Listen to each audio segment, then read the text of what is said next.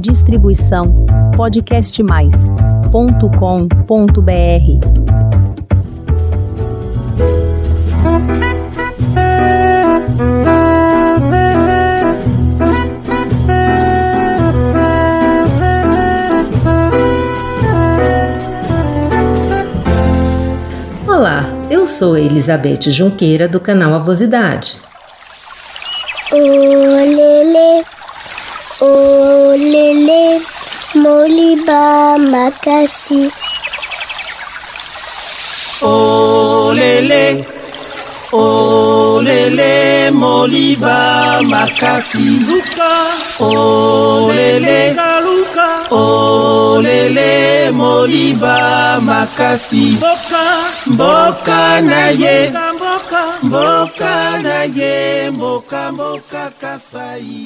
O Avosidade recebe a escritora Kilsan de Oliveira. Ela é conhecida nacional e internacionalmente pela força e representatividade das suas obras. Suas histórias abordam questões étnico-raciais e diversidade de gênero. Kilsan é pedagoga, doutora em educação, mestre em psicologia pela Universidade de São Paulo e terapeuta integrativa. Já venceu diversas premiações. Temos muito que aprender com a Kilsan. Vamos à nossa conversa? Kilsan, é um prazer tê-la conosco. Fale um pouco sobre você e seu trabalho. Eu sou Kilsan Regina de Oliveira, nome artístico Kilsan de Oliveira. Eu sou uma educadora que atuo a vida inteira é, na educação formal, não formal e informal, como professora de danças também, é, formadora de profissionais da educação. Eu me conheço educadora em todos os sentidos, enfim. É, sempre atuei em todos os campos e áreas de atuação como uma profissional que atua na perspectiva antirracista. Meu primeiro curso de formação antirracista para profissionais da educação se deu em 1992 na, no, no, no governo do PT, do então prefeito de Santo André, Celso Daniel. Foi a convite dele que eu pela primeira vez me lancei é, como uma formadora de educadores e estou nessa até hoje. É, eu diria que pelo tempo que eu estou nessa área, talvez de formação de profissionais da educação, mas também o tempo que eu estou como uma ativista do MNU, Movimento Negro Unificado, combatendo o racismo no país, junto com esse grupo tão que me dá tanto orgulho, é, seja a característica principal seja a persistência, né? Eu tenho muita persistência nas coisas e tenho fé também, uma fé muito grande, porque se eu combato o racismo é porque eu acredito que o racismo é algo construído, né, por nossa sociedade e que se ele foi construído, com certeza, por eu estar há tanto tempo na luta, é que eu acredito que ele possa ser desconstruído. E é por isso que eu tô nessa.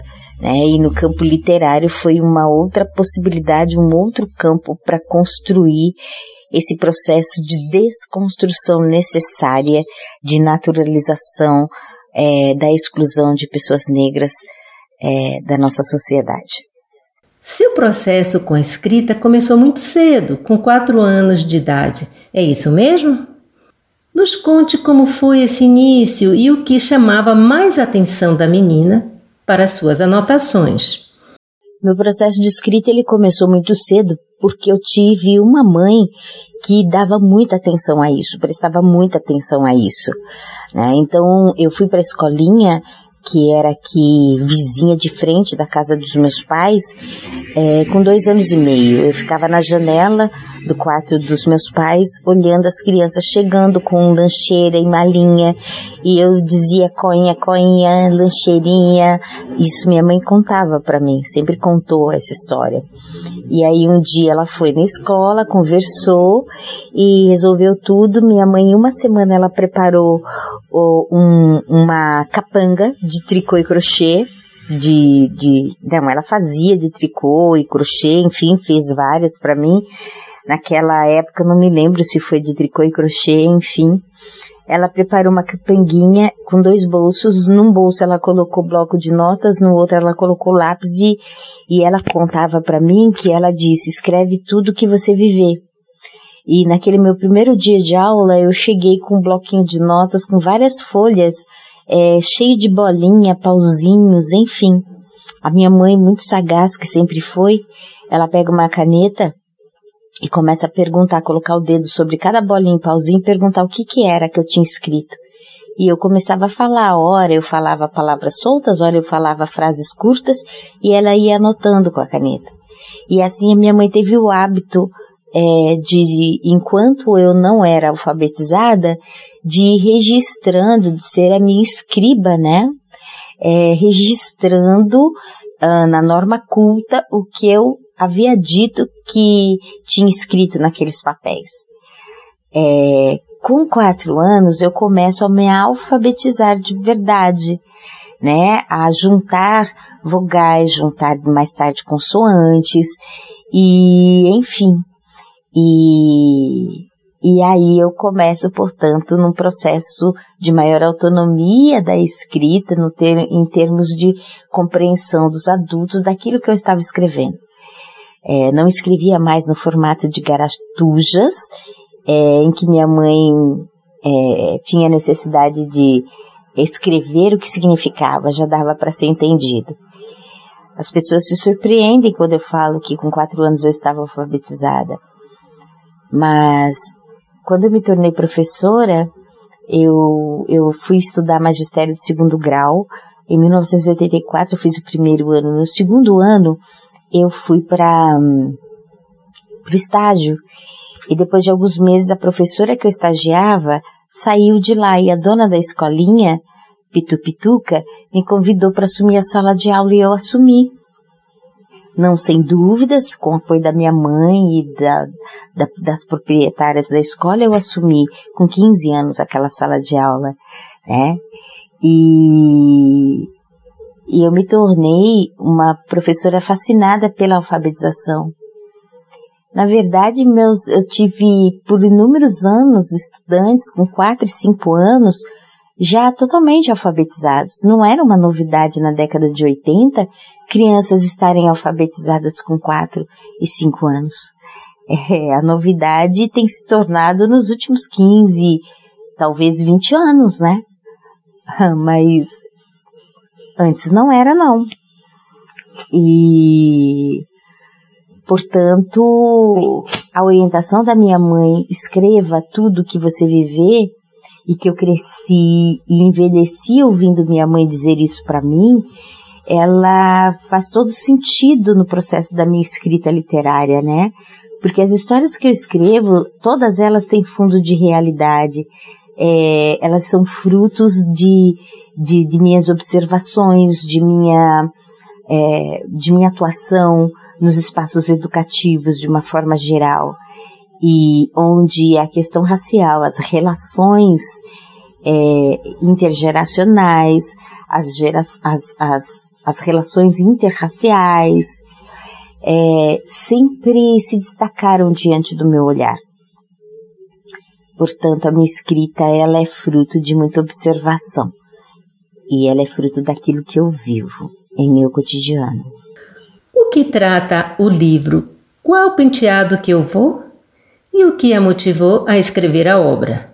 O livro com qual penteado eu vou é um livro muito querido por mim, porque ele se dá num momento em que em 2019 eu e alguns primos e primas estávamos organizando o nosso encontro. Tem um, uma família enorme por parte de pai em Guarulhos e somos uma quantidade gigantesca de primos e primas.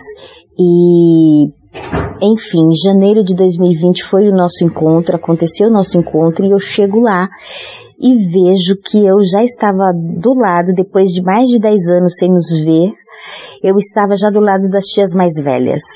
Né?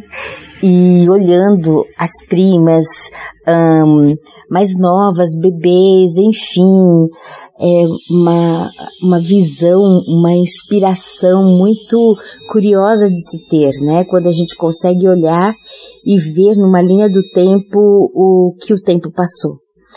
E que as relações é, são, estão renovadas e inovadoras e desafiadoras. E num determinado momento eu comecei a ficar com uma emoção muito grande, muito emocionada. Nós contratamos um drone para, em um determinado momento, fotografar a família toda na rua, né? A rua fechada por conta do evento, é muita gente. E aquela cena toda, ver todas as gerações reunidas me emocionou profundamente e eu estava sem meu pai, que tinha acabado de sair de uma internação, resolveu não ir, mas fez questão que eu fosse para representá-lo. E eu fui com o coração partido na mão e estava muito emocionada mesmo.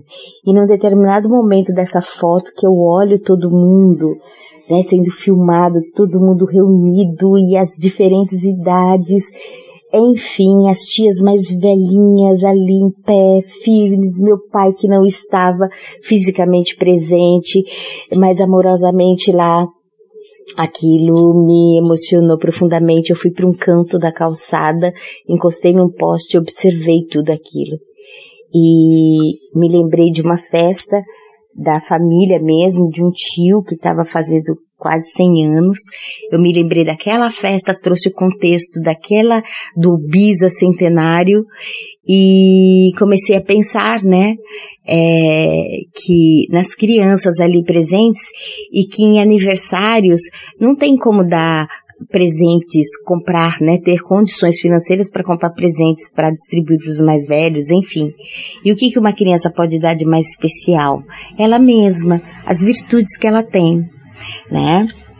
Então, no início eu queria destacar os penteados e dar nomes para os penteados que eu trago ali, mas no processo da escrita eu entendi que o X da questão não eram os penteados, era a necessidade que eu sentia, histórica, de ter um livro como um documento para que pessoas negras pudessem uh, se apoiar nele ao irem aos cartórios para registrar seus filhos. É, não sei se você sabe, mas é sempre uma grande confusão, grande problema quando pessoas negras querem colocar nomes africanos em seus filhos. Quando chegam nos cartórios para esses registros, são debochados pelos nomes, é, os escrivões vão dizer que aquele nome não existe, vão dizer que não sabem escrever, vão tentar induzir pais e mães a colocarem outros nomes mais simples, Maria, Regina, Eduarda, né? E conheço muitas pessoas que colocaram, alteraram o nome por conta das pressões dos escrivões. Então, nesse sentido, eu queria um livro documento para que qualquer mãe e pai que tenha vontade de colocar um dos 12 nomes africanos que, que fazem parte né, desse livro, peguem esse livro, vão até o cartório e possam dizer: o nome do meu filho é Jafar, isso não existe. Existe significa tal coisa se escreve dessa forma. É esse o nome do meu filho. E ter um documento que é, no caso, esse livro. Então eu pensei num livro-documento que era muito mais significativo para as necessidades brasileiras do que eu trazer um livro é, com os nomes dos penteados afros que eu tinha colocado uh, no, enquanto ilustração nesses livros. E pensar em virtudes, né? As crianças negras são constantemente desvirtualizadas. É como se nós, negros e negras, fôssemos crescendo sem ter uh, o, o, mínimo de, de virtude, né? E nós temos várias virtudes como qualquer pessoa tem. Então eu puxo pelas virtudes. Fiz entrevistas com amigos mais próximos na época da escrita do livro, levantei os signos de cada uma delas e deles, é, é, agrupei por signos, levantei os mais significativos de cada signo com o jeitinho de ser de cada um, dirigi pensando na, nesses rostos, enfim, é, das crianças presentes ali, tipo de penteado necessários para essa história. É, e é isso, com Copa Enteada Eu Vou é um livro que vai além do título e muito além, porque é um livro que vai tratar dos, daqueles e daquelas que carregam os cabelos crespos, são considerados sem virtudes, é, no entanto eu apresento nesses rostos diversos dentro da negritude, virtudes fundamentais para que mantenhamos a nossa humanidade. Virtudes. Peço que nos fale como são tratadas as virtudes nas comunidades africanas. Eu sempre aprendi que nas comunidades africanas virtudes são tratadas, cantadas, dançadas, elas são celebradas enquanto as crianças inclusive estão dentro da barriga das mães, né? Elas são desejadas, é, é usado uma coisa que a gente pouco fala, né? E que não recebe esse nome lá, mas é pura física quântica, né? Uma energia que é construída no cotidiano, plasmada de tanto você falar, né? De você constrói isso positivamente e em grupo. Então, aquele bebê é celebrado, é esperado é, por uma comunidade, é celebrado por uma comunidade quando, quando chega para o lado de cá, o lado de fora. As suas virtudes são desejadas, né? Porque são virtudes construídas ainda, talvez muito antes da criança crescer e observarem o jeitinho dela. É, em algumas comunidades ela consegue ter um canto feito para ela, né? Quando ela nasce. E esse canto é cantado para ela, às vezes na barriga, enquanto ela está na barriga da mãe, é, é, cantado quando ela nasce, quando ela é uma bebê, e ela vai crescendo ouvindo a comunidade cantar aquela música para ela, que tem o jeitinho dela, a essência dela, o quanto ela foi amada, o quanto ela foi esperada, né? A letra vai trazendo isso, é uma memória viva para ela.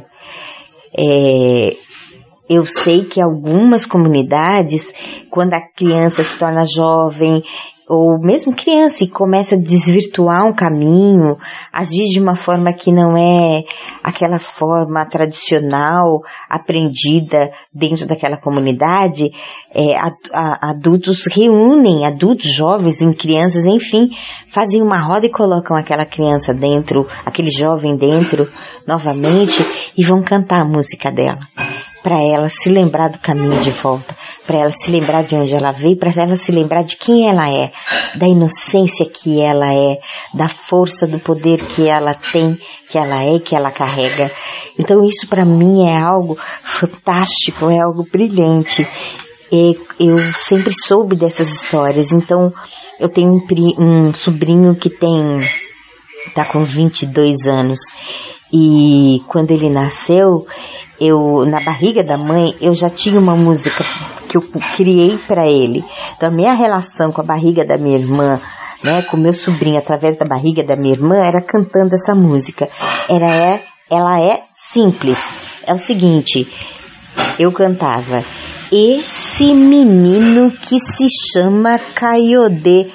Uh, esse menino que se chama Caiodê.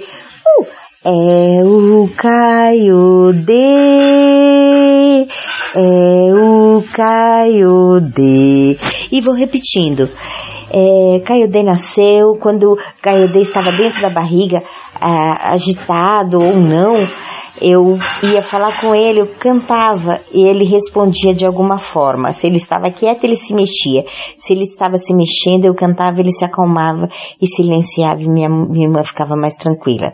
Quando ele nasceu, então quando ele estava irritado enquanto bebê, né? chorando, aquela mãe, aquela coisa, eu cantava essa música, ele já olhava para os meus olhos, é como se ficasse hipnotizado e ele se acalmava. Ele, sete, oito anos, questões de escola, nervoso, com raiva, briga, eu cantava essa música, ele se acalmava. Ele, jovem, adolescente, né? Ali, 15 anos, brigava com as irmãs. Ui, que raiva da minha irmã! Ai, que ela me irrita! Ela é irritante! E aí eu cantava a música para ele, ele olhava do mesmo jeito hipnotizado de, e, e se acalmava. É uma música que ele tem registros, né, do corpo dele, emocional, físico, é, dessa música cantada para ele. É, ele se lembra que ele precisa se acalmar, que ele é um ser que tem amor, que recebe amor, que tem afeto dentro de si, que recebe afeto. A partir dessa música. E ela não está falando de virtudes, ela só lembra que ele é o Kaiodê. E ele se centra. Para mim isso é espetacular. Racismo, tema triste e delicado, arraigado na sociedade brasileira.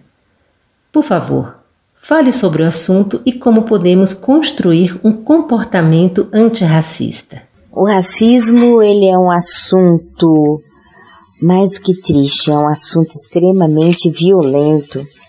E é um assunto que poderia ser triste, mas se torna violento quando a gente percebe para além das ações de violência, o quanto de brasileiros que resistem a enfrentar esta temática, uma temática que tem matado inúmeras pessoas no nosso país. É, a gente fala desde a década de, de 80 sobre o extermínio da juventude negra no país a gente fala desde sempre sobre quanto que a empregada doméstica, uma categoria que tem uma maioria negra enquanto atuantes, né, é, foi sempre uma categoria extremamente desvalorizada. Então a gente sempre sabe que o mesmo trabalho, ou sempre soubemos de que uma mulher negra desenvolvendo o mesmo trabalho que uma mulher branca, ela vai receber menos que a mulher branca. Ainda que saibamos que ambas as mulheres, as categorias de mulheres branca e negra, recebem menos que os homens, é, nós sabemos que a mulher negra recebe menos que a mulher branca e que o homem branco e que o homem negro. Então, nós estamos falando numa desvalorização que ela é violenta e que afeta diretamente é, e que coloca diretamente a mulher negra e sua família em situação de vulnerabilidade social. A mulher negra com sua família está sempre correndo perigos por conta de experiências em que, a, em que as colocam em vulnerabilidade. Seja vulnerabilidade alimentar, financeira, de, do habitar, né, da moradia. Enfim, a mulher negra e sua família estão expostos a situações de vulnerabilidade. E isso afeta diretamente uh, processos de intelectualidade, do pensar, da disposição para estar em sala de aula ou da necessidade de uma escola servir é, refeições porque talvez aquela criança, aquele jovem, aquela adulta, neja, é, vai ser a única refeição que, que farão durante o dia na escola, né? Então, e é muito difícil porque aquela mulher está trabalhando, ela, mas o dinheiro nunca é suficiente para sustentar a sua família e a ela mesma. Então são situações extremamente de violência que têm sempre é, consequências. E essas consequências é, acabam passando despercebidas por uma população que prefere afirmar que o racismo no Brasil não existe ou pior, né, nos tempos que nós estamos vivendo, de 2020 para cá, é, com o discurso de que é isso, que nós merecemos a morte, merecemos morrer mesmo, não é? é A violência do racismo está é, também no fato de que crianças passam por processos de aprendizagens focadas em práticas racistas. E isso começa dentro de casa e avança para a escola, por exemplo. Até porque profissionais da educação são seres humanos em primeira instância, né? E vão com tudo aquilo que carregam na sociedade aqui fora comum, levando para o espaço escola. Então é muito comum as questões que crianças negras é, apontam como necessárias, pedidos de socorro, reclamações de que tal criança está chamando a criança negra de macaco, de neguinha. E nas formações várias professoras falam para mim, contam casos assim, que uma criança negra estava sendo chamada por outra criança de neguinha, chegou para a professora e reclamou. E a professora, e quando eu pergunto, e aí professora, qual a sua reação? Ela disse para mim, várias falam isso ao longo desses anos todos de formação. Aí eu falei para ele, você não é negro mesmo? Você tem que se assumir, você tem que aprender a se aceitar. E é de uma insensibilidade tão grande um profissional adulto não entender que aquela criança negra indo até ela, ela está pedindo socorro, porque o neguinho que ela está denunciando para a professora não é o neguinho amoroso, carinhoso que a mamãe chama em casa, a vovó. É um xingamento. É, portanto, é, a violência do racismo e a perpetuação dele se dá quando adultos ensinam crianças a reproduzirem as práticas racistas num cotidiano simples de sala de aula, de escola, de família, de igrejas, espaços religiosos, enfim. As pessoas precisam dar conta de entender que o racismo mata. E tem matado crianças, jovens e adultos e idosos em vida. Racismo mata. Sua saudação final. Fique à vontade para mandar uma mensagem. Como mensagem final, eu quero dizer que África é um continente Impossível a África caber em Europa, uh, Estados Unidos, na Ásia, no Brasil. África é o berço da humanidade. Todas as pessoas precisam dar conta de entender isso. África é o berço da humanidade. Agradecemos muito a Kilsan pela oportunidade de conhecer um pouco mais da fantástica cultura africana. Como bem disse a nossa convidada, a África é o berço da humanidade. O que nós brasileiros conhecemos sobre o continente que são muitos em um só? Arriscaria dizer que, com raríssimas exceções, nada ou muito pouco sabemos sobre a África. As histórias ensinadas nas escolas são rasas, incompletas e nem sempre refletem a realidade. Vamos pensar com seriedade sobre o tema. É imperativo que possamos entender que uma sociedade saudável é inclusiva, com respeito a todas as pessoas, suas origens e culturas. E para você que está me ouvindo pela primeira vez, faça um convite. Visite o canal Avosidade e conheça os episódios anteriores. Tem muita história bonita para você conhecer, aprender e se emocionar. Aproveite e faça sua inscrição no nosso canal. Toda semana tem episódio novo, quinta-feira às 16 horas. Muito obrigada pela companhia e até o próximo episódio.